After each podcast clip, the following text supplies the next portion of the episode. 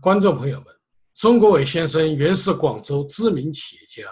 一九九四年，他与美诚集团法人代表黄本坚签订房产租赁合同，投资两千万人民币装修商场。但他始料不及的是，他由此落入了一个深不可测的陷阱。黄本坚隐瞒租赁房产存在产权诉讼的事实。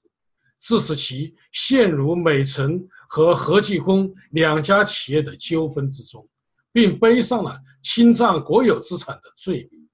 由于行政干预和司法不公，钟先生的权益无法得到保障，最终家破人亡，伤心地离开了中国，成为海外访民。为什么钟先生要实名举报前广州市委书记、现重庆市委副书记？任雪峰，为什么中国民营企业家的下场如此悲惨？下面有请钟国伟先生。呃，钟先生，您为什么要实名举报重庆市委副书记任任雪峰？呃，你跟他熟不熟？你有哪些证据呢？呃，我跟任书记是不熟啊。呃，我为什么要举报这个事情呢？因为我本来呢就相信，就是中央的那个纪律啊，就是什么呃三呃那个八项注意啊，这是纪律。可是呢，没有想到呢，呃，任书记呢在那个六月二十九号的晚上啊，就是巨源给呃那个王本坚是二零一八年吗？是二零一八年的呃六月二十九号啊。他呢给那个呃王本坚，广东的富商啊，黄本坚，黄草头黄啊，黄本坚，他是美诚股份有限公司的呃董事长啊，我跟他打了交道啊，他呢居然给那个广东的富商王本杰呢，就是利用了啊，他就是在广州军区里面大院里面呢，设了个豪门的，呃，就是比较山珍海味的一个。很那个价值很高的那个那个宴会啊，然后呢送去了两箱茅台啊，所以我听到这个事情我就觉得很气愤啊，我觉得哎，怎么会不是中央三申五令的啊？要求啊党政官员啊要呃廉洁啊，不能够呃就是呃参与一些就是比较豪华的宴会吧。啊，怎么他突然间，呃，就去了这些地方啊？还不带司机啊，不带那个秘书啊，也不许现场的一些就是拍摄啊，照个相都不允许啊！我就觉得是不是呃，在这个问题上是不是呃很奇怪呢？后来就是知道了哦，原来是他是给那个。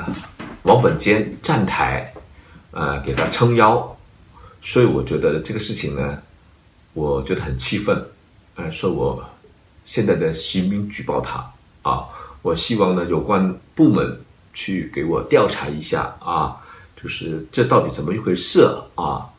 就是为什么就是做出这种呃那个呃参加会这种宴会是什么目的啊？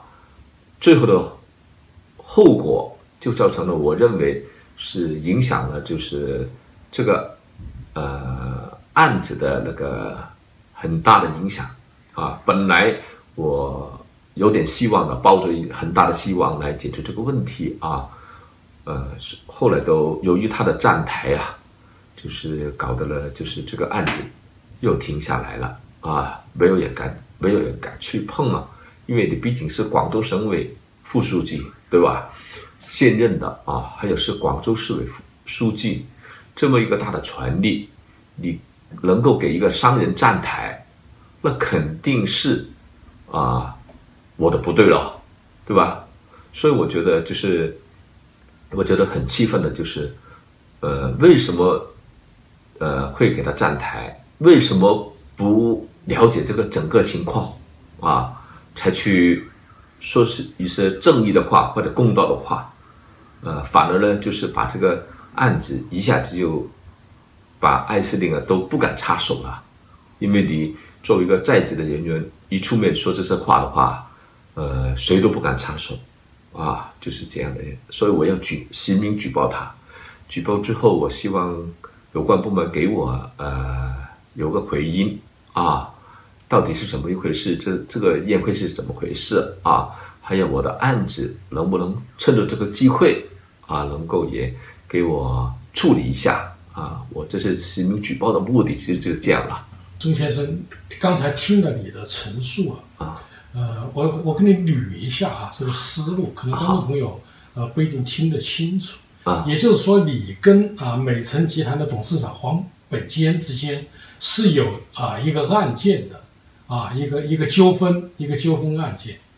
呃，但是现在呢，任雪峰当时是在广州市啊市委书记，所以他呃跟黄本坚之间啊其实还是有很密切的联系，他们一起吃饭，并且呢吃的是非常高档，严格说就违反了中纪委关于八项规定嘛，所以这样一来，你就看到这个听到这个消息，并且你核实了，你就会认为。呃，如果是这样，他处于一种不公正的状态，所以会影响到司对你的司法公正。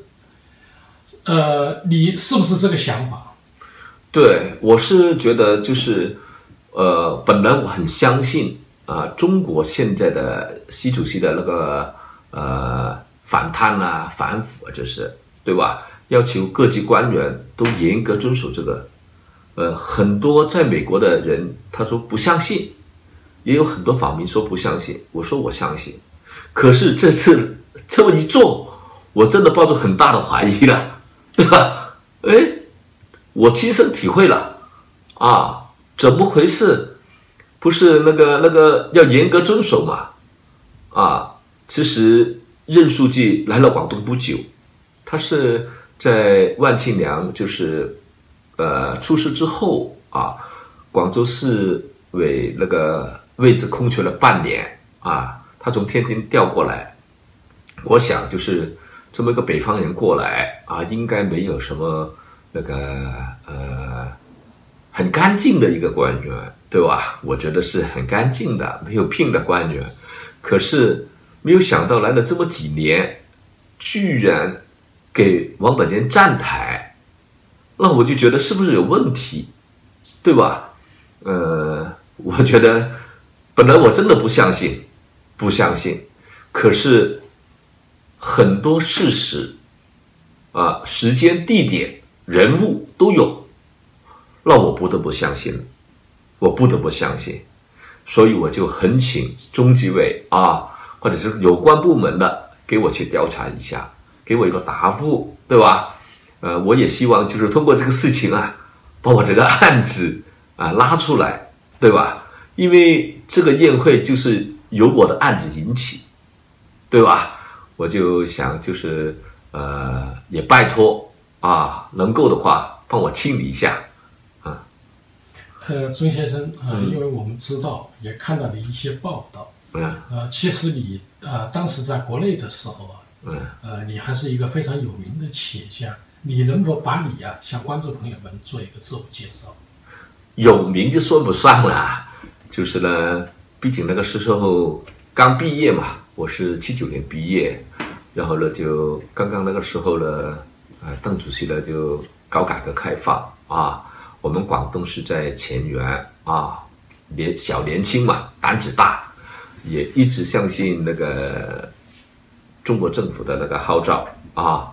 所以他说做个体户的时候，我就积极参加了啊，然后呃还有幸的就是参加了一些呃那个呃各方面的经济活动，呃包括中央说没有个体户，我们就做个体户啊，呃要有加强生产能力，我就建立了一汽同福厂啊，没有文化娱乐的时候，我就建立了金华超夜总会啊。啊，各方面的娱乐、文化娱乐，还参与了一些呃房地产的改造，包括广州服装公司的那个呃厂房改造啊，包括美城这个厂房的改造，我就最后就败下阵来，就是由于就是跟王本坚这个奸商啊，我可以说是他是奸商，不法的奸商啊，给他合作就把我坑了一辈子了啊，坑了一辈子，害得我血本无归啊，血本无归，还给我带来了一顶政治帽子，说我侵吞国有资产，所以我就很不服。你看他在居然啊，在收买了那个《羊城晚报》的一个记者。啊，在未审先判这个情况下，就说成我国有资产巨额的国有资产在下九路严重流失，啊，严重流失。为什么我给他害得家破人亡呢？就是当时啊，因为我岳父啊，因为这个事情登了报纸之后，很多人出于关心也好啊，或者看热闹的也好，都来打电话。我岳父那个时候是有肺气肿的。哎呀，一听见这个这么一个好女婿，突然间变成了一个侵吞国有资产的一个一个人，所以他当年就走了。所以我也是觉得很对不起我太太，所以我就当时我就跟他离婚了。啊，我自己一个人扛起这这么一个事情啊，我就独立的给他啊斗争啊。可是，在那种情况下啊，尤其在。中国那个时候，我是斗不赢。呃，你看这个报纸的时候啊，我马上第二天啊，我就去那个呃《羊城晚报》，他居然说啊，这个记者和那个通信员杜行啊，第二天就去了美国了。他说啊，这个事情为什么啊？为什么他没有问过你吗？我说没有，真的没有。啊，他说这样的话你可以告我。我说你是大腿啊，我是胳膊都不如，对吧？我怎么可以斗得过你啊？我说我不能告你。啊，作为一个民营企业家，为广州的经济发展也做出了自己的贡献。当时也有自己的企业，整个经营都很好。但是有一件事情的发生，导致你的人生出现了转折，并且呢，导致你可以说叫家破人亡。对。好，那么我接着就要问你的问题是。你为什么要来到美国，并且现在呢？我看到你的案子啊，应该接近二十年了，嗯，也就是二十年都不能让一个男人释怀，这肯定是有很大的委屈和很多伤心的事情。你能否把你这个案件啊，跟观众朋友们做一个简单的介绍？好，呃，当我个人做了个体户啊，各方面的积累了一部分的资金的时候。啊，我在广州下九路呢，就搞了一个商场，啊，搞得很好。然后呢，美城牙膏的董事长王本坚，看我呃也在下九路有个厂房，啊，然后呢他就腾出来了，腾出来之后一个很破旧的厂房，啊，然后他就叫人来说服我说那个是个很很好的地方啊，让我去投资，呃，就我也同意了。啊，我经过了那个一些背景的调查，包括房管局啊，包括他拿出的那个使用证明啊，这些给我看了啊，我就去给他签了一个协议啊，原来是放了二十万的定金，然后就最后给了七十五万的押金，那个时候七十五万很厉害的啦。OK，最后签订合同是九四年十二月十二号啊。我就交了七十五万，然后就把这个地方租下来了。我经过了那个土建啊，呃，那个房屋的改造啊，然后呃全面的装修啊，把它建成了广州市当时是算一个最高档的一个商场啊。那个用大理石啊，啊用自动步梯啊，那是呃豪华的装修，把那个很多的有名的企业。包括美国的 Polo，啊，都引进去租我的地方了啊。租了之后，九六年开了之后呢，那个广州合济工制药厂啊来了，啊，他说小钟你被骗了。我说啊怎么回事？他就说啊拿出了荔湾区啊房产庭谢国明法官判的一审。还有呢，就是中院判的二审，还有广州市房管局啊出的房地产证啊，这些都有啊，就是房地产证告诉我啊，他说呢，啊，我一审二审赢了，现在这个房子是我的。这个房产证上面的户主是谁？和记工机药厂，啊，是九六年。当时你签的合同是跟美城签的。对，跟美城签的。他当时只有那个使用证，啊，使用证上的使用权人是美城公司还是和记公司？呃，美城化工的啊，美城化工的。当时的，就是他就给我说啊，我上当受骗了。我说，那现在是你的，怎么说成我上当了，对吧？我也不理解。他说，你看，我看过你的材料啊。他说你是十二月十二号给他签的，九四年。他说呢，九四年的十二月十三号我就拿到了一审。这说明什么呢？他说，说明呢，他赶在这个案子判之前。他把这个租给你，他拿到你七十五万的租金，呃，定金了，基本他都花了啊。他呢，就是以后就想把这个收租的权利就归为自己了。他说这样的话呢，我现在是新的房东啊。我说怎么会弄到这种程度啊？我说我当时我查过了。他说当时你可能没有问法院。我说我怎么知道他会打官司啊？对不对？我我不知道他会打官司啊，啊，这真的是坑了我。你知道当时的两千多万很厉害的啦。OK，我是东拼西凑的啊，就真的是又借又又又那个什么，才拿到这个钱去装了这么一个豪华的商场，准备得到回报嘛，对不对？所以呢，我说真的是把我害了。我说这样吧。我先跟美晨沟通一下啊，看到底怎么一回事，然后我就拿着一审、二审和这个给王本杰，我说王总，这到底怎么回事啊？对吧？你真的把我套进来了，现在说的是套路，以前那个是一个陷阱了。我说你真的把我套进来了，我现在这两千多万怎么办？对吧？然后他就说你不用管啊，你就做你的生意。我说不行啊。人家在在要我跟他重新签合同啊，他才是房东啊，对吧？我说我也问过律师，要是你在那种情况下，你真的是无效合同，无效合同啊。所以律师呢也提议我赶快做一个合法的合同啊，才受到法律的保护。然后这个事情摇漾了大概是几个月吧。几个月都没有结果，当时呢，那个和记工机药厂就给我施加压力了。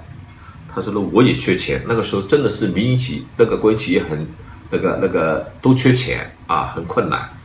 他说呢，我也很困难。他说你再不给我的话，我就做我的动作了。结果他真的把一审、二审的判决，还有这个房地产那个那个证啊，发给我租过的客户。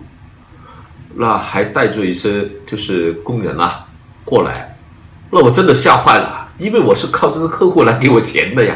他这样一闹，我真的是是搞死了，对吧？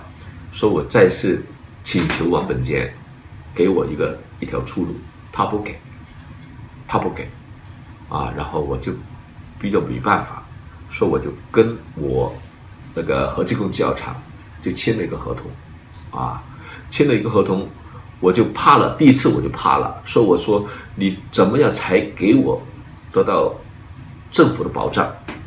他就说这样吧，我跟你去房管局做一个房屋租赁的契约的登记啊，就是这一份了啊啊，这个编号也有的啊，都有一个房地产租赁登记，所以我就觉得很稳妥了啊。我说这样的话，我就得到法律的保障了。律师也这样跟我讲。啊，他有一审、二审啊，还有房地产证，就有房管部门的认可了，就应该是合法的了啊，就安心做吧。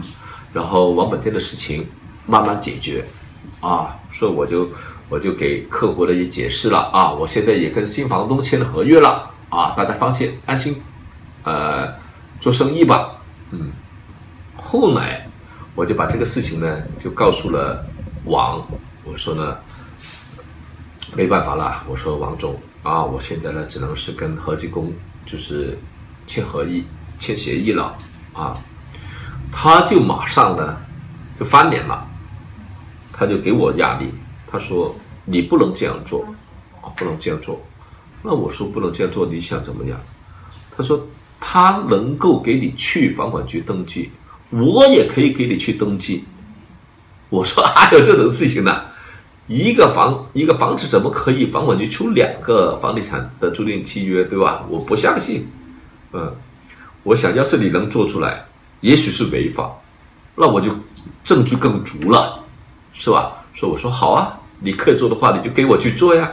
哈，结果真的啊，我们的王总真厉害啊！他呢，在一审、二审判决。还有就是那个人家付出了房产证之后，他没有一切权利都没有了，啊，那个时候他居然可以给我出到了一个房地产租赁契约，说我这个事情呢，我觉得很气愤，我说政府会怎么这样做呢？啊，说我就也拿到这个王本坚，我做我个人认为这是一个犯罪的证据，啊，所以我就拿出这个东西，啊，结果。后来，王就说：“你看，我跟你说了，那我说那到底谁是业主啊？这个情况下，我到底交租给谁？”他说：“我要。”那边他说也要，那我真的搞懵了。结果后来他就过了又一两个月吧，啊，我交租给那个合记工交了几个月之后，啊，王就给我找我谈，他说呢，呃，现在国际局。啊，就是把这个权利交给我了，啊，我要把这个厂商场，他恨我嘛，他说我要把这个商场收回来，我说怎么可以啊，我两千多万，他说这样吧，我给你一百八十万，啊，给你一百八十万，啊，啊，你走，你滚蛋，我说那 我是亏大本了，对吧？没有天上没有想做商人想做亏本的生意的呀。啊，他说还是硬要吃掉我这个商场，最后一次谈判，他说我口头呃一百八十万是有文件的啊，有书面的那个那个两百，他说最后呢，他说我口头上同意你两百四十万，我说不行，王总，啊，我这是你就是让我那个我不行啊，所以呢，他就然后就给我讲啊，他说你既然不行的话呢，不愿意的话，我就啊。跟你打仗，啊！我说我也没办法呀，是吧？啊，你要打我也没办法。他说你的观点是什么？我说我认为我跟合计工的合约是合法的。要是你拿回来，你应该按照合计工那个去执行，对吧？最起码你那个是不合法啊，合计工那个是合法。你跟我签的是无效合同，合计工的才是有效合同。我当时提出了这个观点，啊，他就不同意，不同意的。他然后就跟我讲，他说我跟你打仗的话呢，第一我会用言论来打你，啊，把你一切的录制啊，包括政府部门个个都不管管你，看哪个官员敢敢管你，啊，那我就通过法律来收回这个商场，啊，我当时也觉得很可怕，啊，我心想，你作为一个国营企业，不是应该管好自己的事情，怎么会能够管到啊这个能力？能够说让传媒打就打，对吧？能让法院判了就判，这还有哪有天理的？这是你个人的那个、那个、那个、那个能力这么强大啊！我当时就觉得很可怕了。结果真的是在啊八月二十一号啊，就王本坚就出来了。就在《羊城晚报》出来了一个报纸啊，说我侵吞国有资产，然后我真的是打任何部门的电话，一听见是中国为一汽购物中心这个事情，谁都不敢管，谁都不敢管，然后就到了那个法院去了啊。在我收到法院这个事情，我也找到一审、二审的那个法官啊，也找到当时我们的那个主审法官岳英超，我就跟他讲了这个事情，他说了就是。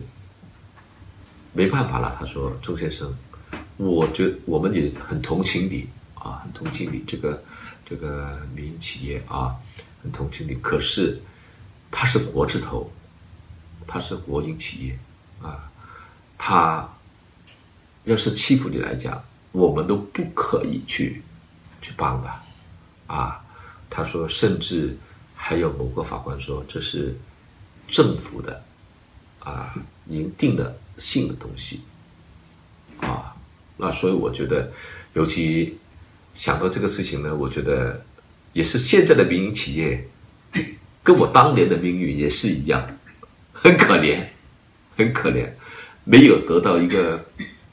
法律的公正的保护啊，没有得到法律的公正保护啊，我也觉得这是一个可能改革开放到现在为止啊都没有呃做得好的事情。所以前几天我看到那个习主席啊给一个民营企业的信，我就觉得该不该相信呢？通过一审之后啊，几个法官都觉得很可怜啊。还有一个，我去房管局也了解了啊，为什么他可以出到这个两个房地产那个租赁契约？呃，那个某一个局长的儿子亲自告诉我，他说这是一个变卖做的，啊，房管局变外有个办公室，其实这是不合法的事情。可是我认为，所以我我也不知道到底是合法不合法，因为我不是这个专业，对吧？我就想请领导去关系过问，对吧？然后我再说，继续说我的故事啊！我一审就输了之后，输了之后，我就在广呃，在中国沉淀了三年，啊，沉淀了三年。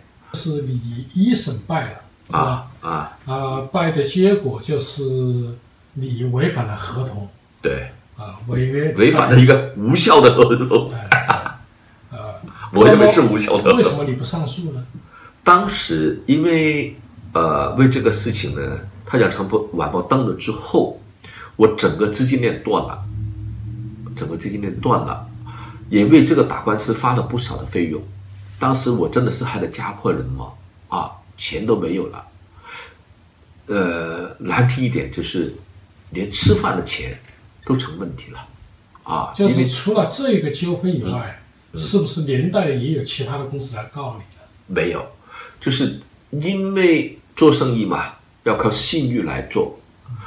当这个报纸一出之后，啊，我其他企业那个贷款啊，就像现在其他的民营企业一样，人家就他就不不借款给你了。你贷款是向哪是哪个银是哪些银行贷款？呃，都有好几家的，好几家的，不但是不不贷款给你，还要马上收回这些款，对吧？那我当时觉得人家贷款给我是信任我嘛，我能还多少就多少，对吧？可是经过这几这么一个官司，花了不少钱，所以真的在在二审的时候，我基本上是没有能力去打。说我当时当时我就问中院，我说我先交部分行不行？因为那个时候是好像是千分之三还是百分之三的那个诉讼费。诉讼标的是多少？我我本来想诉讼标的，我起码诉他是四千万，因为投我投了两千万进去嘛，我要让他赔我两千万，说我我希望是诉讼是四千万啊，所以那个时候法院是有三点的那个费用，律师是收五点，那个时候是当时是这样，我这八点我哪来那么多钱？说我就就去跟中院的那个那个呃立案庭说，我现在能不能先给一点？他说不行。那我说我现在没钱，他说他是你的事情，你十五天之内不上诉，你就没有这上诉的这个这个机会了。然后我就去去高院也提出了这个问题，都不允许啊，所以我觉得我真的很失望，很痛心啊。我由于没有钱，就像我就没有办法去那个上诉了啊。我也跟那个。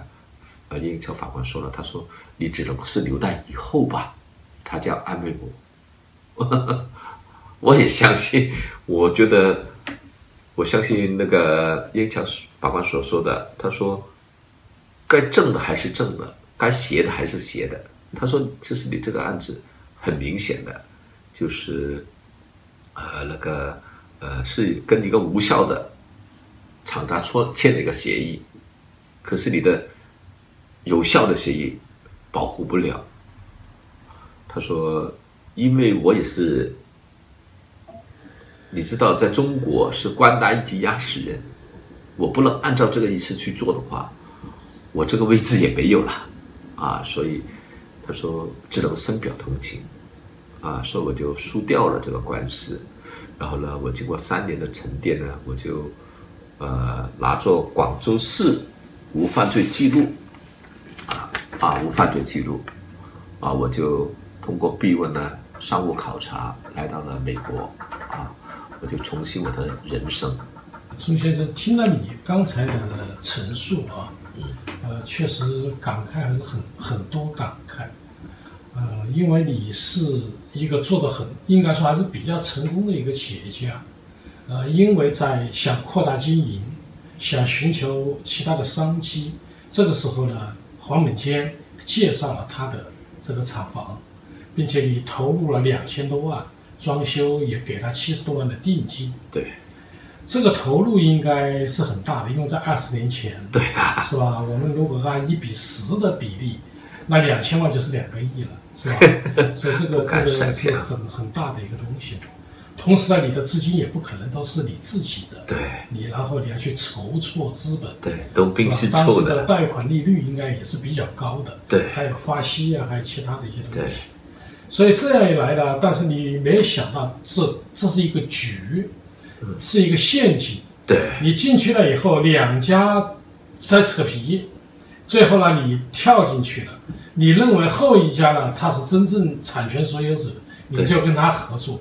但是最终呢，两个又又在一起去了，对，是吧？都是国有企业，最后你就变成了啊，侵吞国有资产的一个一个罪魁祸首了。对，所以从整个来说，其实跟你没有任何关系，你就是无非是我租赁你的房子，我来开发一个商场，嗯，对不对？是，所以我跟你很简单的法律关系就是租赁关系嘛。对呀。但是最后你反而成了，因为你也没有拿拿走一一一寸土地，也没有说把这个房子变成你所有，不存在是侵吞国有资产的问题。但是这个事情呢，加在你身上，并且由于。国有企业特殊的地位，也有司法不公、行政干预等等的情况，所以你跟黄啊本间之间的战斗啊，是一个不对等的战争，对，是吧？他既占有民意，又占有行政的力量，对，所以最终呢，你可以说家破人亡，对，当然最终你也很伤心的离开了中国，对。其实我在想一个问题，你的问题啊，呃，其实恰恰跟现在啊，民营企业。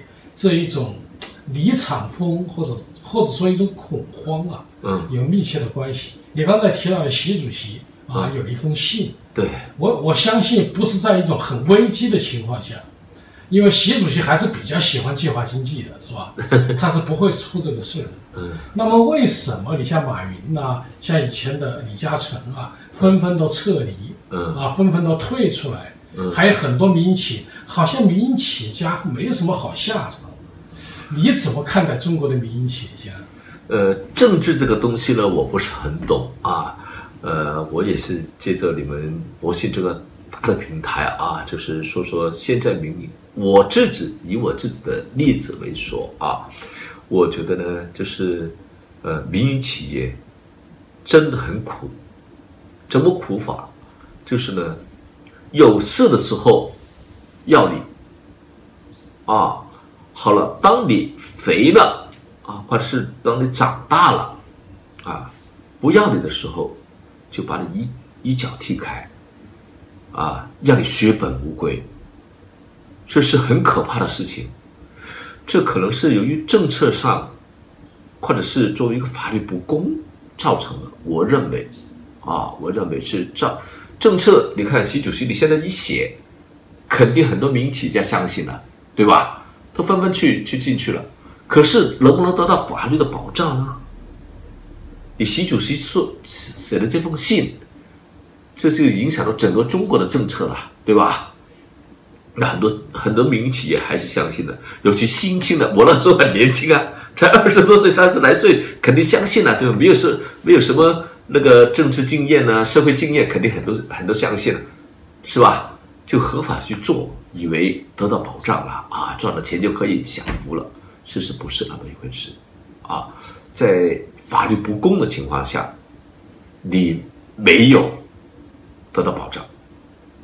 所以我也希望通过视频啊，这个这个视频呢，我希望呼吁一下啊，包括我的案子啊，包括现在的那个那个企业那个民企啊，也希望呃各方面的能够给民营企业有个保障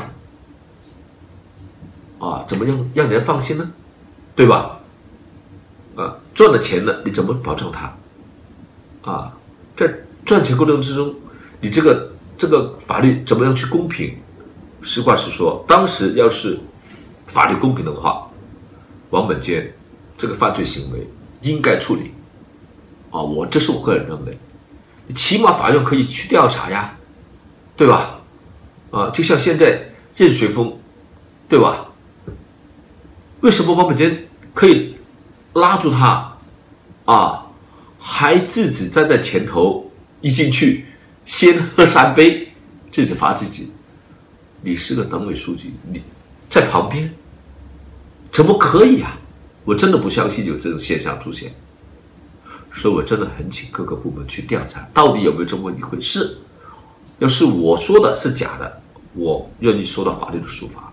嗯，周先生啊，刚才你谈了你的一些对民营企业发展的一些想法。嗯，其实我在想，可能涉及到几个方面的问题。嗯，第一个方面呢，就从大的宏观来说，嗯，呃，好像说国营企业跟民营企业它是一种不对等的状态，国家似乎就是说民营啊，国有企业是我的嫡系部队，是我的子弟兵，而民营企业呢，呃，是一种补充，是一种编外，或者说他们就是唯利是图。其实这个观念本身就应该要要把这个观点纠正过来。民营企业家是非常辛苦的，我们可以说看到我们看到跳楼，资本家，呃，出现股市崩盘，出现资金短缺，你你很少见过职工去跳楼的吧？对对，当然劳资纠纷可能会出现，对，但是一般的情况下，其实一个民营企业家，他为这个社会在创造价值，他在增加就业的机会，所以我觉得第一个可能是政政策层面的问题。第二个问题呢，就是说，啊，要有一种诚信的环境，也就是你黄本坚啊，你你之间合同，你你知道这个房子不是你的，你怎么能跟人家签合同呢？对不对？你在美国，如果说你这个人诚信不好，那你几乎在银行的贷款啊，什么你都不可能做的。所以每个人都很非常珍重啊，非常关注自己的诚信，因为有诚信记录嘛，嗯，是吧？我相信黄本坚这个事不会只做你一家吧？可能还有其他的人，对不对？是啊，当时王本我跟王本坚出了这个事情，那个时候就是由那个夏局长啊，夏泽民那个和进入制药厂，他当时的很气愤的说，当时我们联合了八家，八家就是都是有时在呃南方大厦旁边的那个那个也是民营企业，就是个体户的那种住了他的房子。也是收到了他的那个骗，啊，坑蒙拐骗的。当时我很多人在场啊，夏局长就说：“我看看你王本建这个全国劳模是怎么当的，我要把你拉下来，撕开你这个啊面孔。”所以我觉得呢，就是真的在那个民营企业，这你所说的。我们当老板不容易啊！我们那个时候小年轻，那个体力很健壮，每天只睡几个小时啊，每天都为自己，呃的事情去事业去奋斗，可是没有想到最后的结果，全部给他灭掉不但止，还给我带来扣了这个政治帽子。我觉得呢，其实侵吞国有资产，这顶帽子。应该还给王还给王本杰，为什么呢？他通过四次的改造，现在他变成了自己的产业了。我觉得原来是国家的钱，为什么跑到你口袋里去了？啊，我们自己拿一分一分钱的拿出来的钱，反而血本无归的啊？为什么？我我没有，我真的我觉得我没有做错什么。为什么要这样？你说我违纪乱法了，没办法了，对不对？可是我是掉进你这个陷阱里面去，却变得血本无归。你看我在美国做生意不需要，很公平，没有官员来插进来，只要你老老实实做，按照法律去做，啊，法律至上，连总统都怕法律，何况你一个王本坚？我觉得好奇怪。你看我们去请美国的官员，啊，他们都说。法律上的事情他们都都不占的，啊，这是真的，呃，在美国跟中国完全不同，当然两个国情不同，可是你最起码，我觉得在这个事情上啊，我我也不懂得政治，我再说一遍，我不懂得政治，我只是我懂得经商啊，一点点的去啊怎么赚怎么赢啊，可是我觉得我这是输的真是冤枉，说我觉得是一个很大的冤案。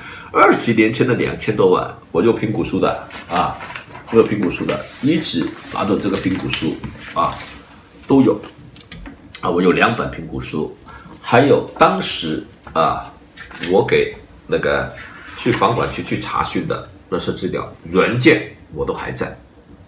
说我这我认为这事情为什么不可以通过司法啊？就算王本坚，你觉得有什么问题啊？包括你认书记，你都应该两边去了解一下，对吧？了解一下。所以我觉得在民营企业就是真的非常惨。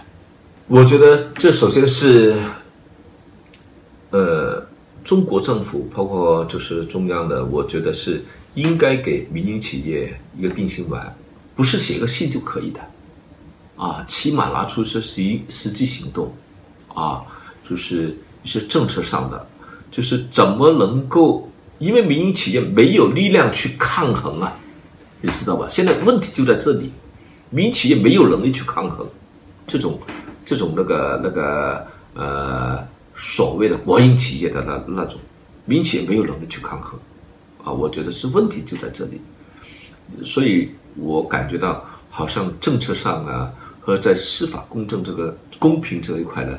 我觉得需要的给民营企业家一个一个说法或者做法，怎么才让大家能够放心？不是光是一个信就可以的，不是一个信就可以，因为你一个信，你没有政策出来，对吧？没有意义。怎么样才能够让民营企业有能力的去抗衡？我觉得才是一个一种做法。这才是永久的平安，呃，你没有能力的话，就像你一个企业没有工会啊，怎么样去抗衡那个老板呢？对吧？这不平衡，不平衡，这个很危险的，很危险。所以为什么我觉得就是民营企业现在很害怕，很害怕，就是怕碰到这种，因为我也是从九七年到两千年才离开，都看到了。很多很多的民营企业家，就是倒了一批又一批，倒了一批又一批，啊，我也是其中之一。你看我这个案子拖了这么久了，包括广州呃广州市信访局啊，都帮我处理过好几次，啊，包括那个领事馆也把我们的事情啊，纽约领事馆啊，把我们的事情也放给了地方政府。可是，一直没有人敢过问，啊，我觉得还是政策上的问题，政策上和法律上的不公，我觉得是这样，啊。呃，钟先生，您刚才谈到了自己以自己的亲身经历，对，呃，并且呢，你现在也在美国生活，并且也在美国啊经商公司工作，所以有一种比较啊，比较，其实你会发现在美国一个。呃，比较心比较平静，因为你不需要去行贿，政策上规定怎么样就怎么样去做就完了，不敢去行贿，对，根本不敢。好，这是一个，就是说很轻松。嗯，这个商，我就盯着商业这个事情，我怎么去把它扩大，怎么去做好。对。其次呢，就是说有人欺负我，也不怕。对。因为我我有法律，我相信它是公正的。对呀。对不对？对所以我也没有什么后顾之忧对啊，我也不存在说哪一天你政策变，你政政府敢要变，法官不同意啊，对呀、是吧？所以法有一个公正的司法。第三个呢，也有一个行依法的行政，对因为政府他不会去害你，更不敢呢去帮助一方去打压另一方。对所以整个来说呢，实际上，呃，要想让民营企业能够安心顺心，并且激发他们的一种上进心，还是要创造一种良好的环境。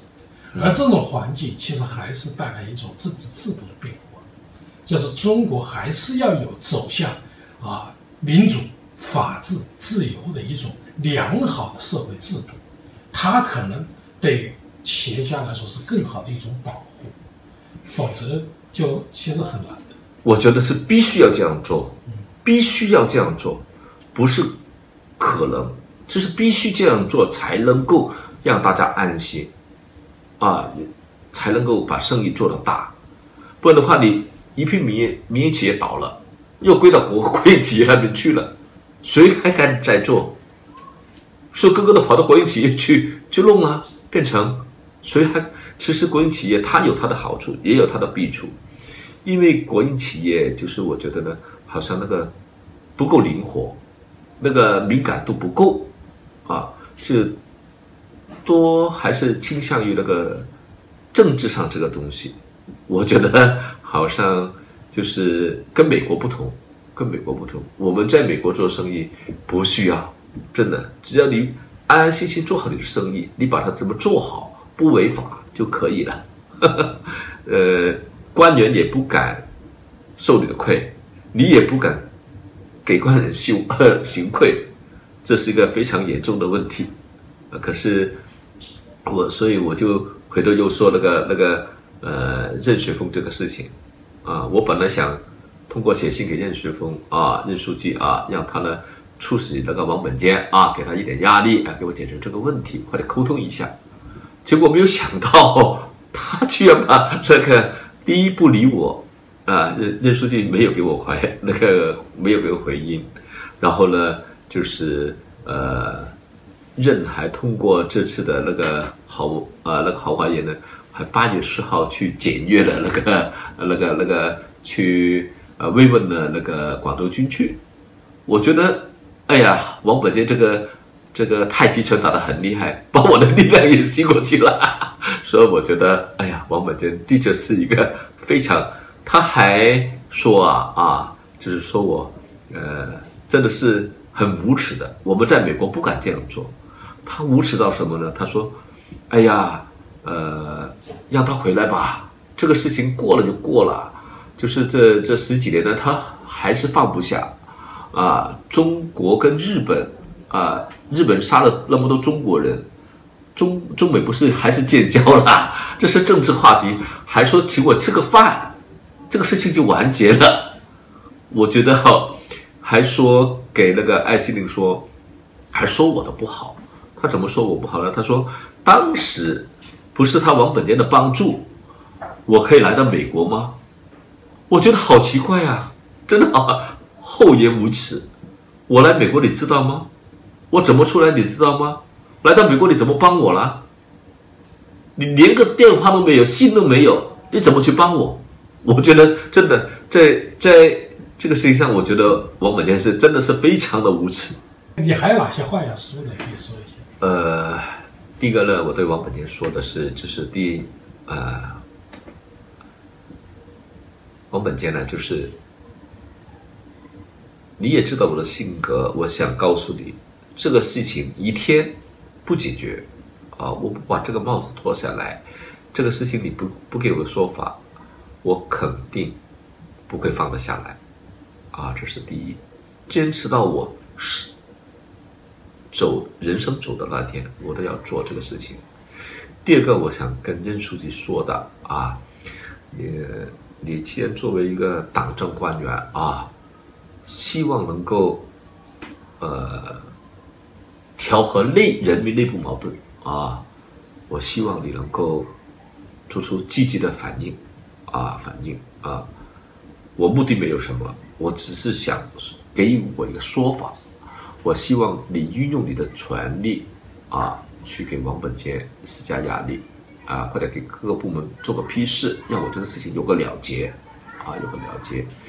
第三呢，我是通过这个呃视频呢，我也是希望中中国政府呢，我没有什么政治的那个目的或者是呃政治的观念哈，我只是替民营企业啊。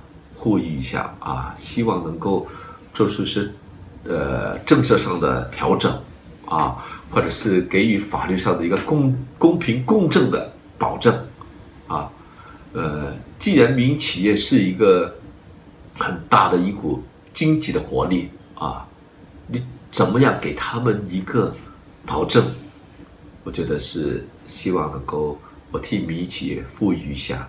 啊，我觉得不是光是一个信就这么简单，要做出保证的政策。啊，我也希望各个民营企业能够，呃，得到这个信息之后，啊，得到这个政策之后，啊，大家努力去赚钱。我再次警告，啊，替王本坚站台和那个，呃，支持王本坚的人，啊，法律终归是法律，他会公平的处理。啊，我希望呢，就是，呃，法律上各方面的人士啊，我我知道王本坚在司法板块这块啊放了很大的力度啊，可是我觉得这个事情总有一天啊，总有一天会揭开整个里面的反腐的事情啊。现在习主席也把这个事情看得很重啊，看得很重啊，在反腐这个方面呢，我希望。呃，你们都应该自律的啊，应该自律啊。呃，王本坚，你要是再这样拖一些官员进来，也是你以前二十年前你把我一个年轻的哈，我认为是呃可以做生意的人，你把我害了。我希望你不要再把其他官员害了啊。任书记很年轻，才五十二三岁。前途是无限的，啊，前途是无无量的。我真的不希望你再用这种手段啊，去把其他官员腐蚀啊。我所以，我最后补充的是，啊，希望所有的官员啊，让司法来处理啊，不要为王本杰去站台。钟国伟先生讲述了他的悲惨遭遇，可谓一本民营企业家的血泪史。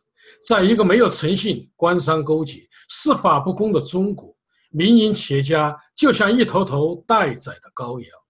民营企业为国家做出了巨大的贡献，但他们却得不到一个公平的市场待遇和法治保障。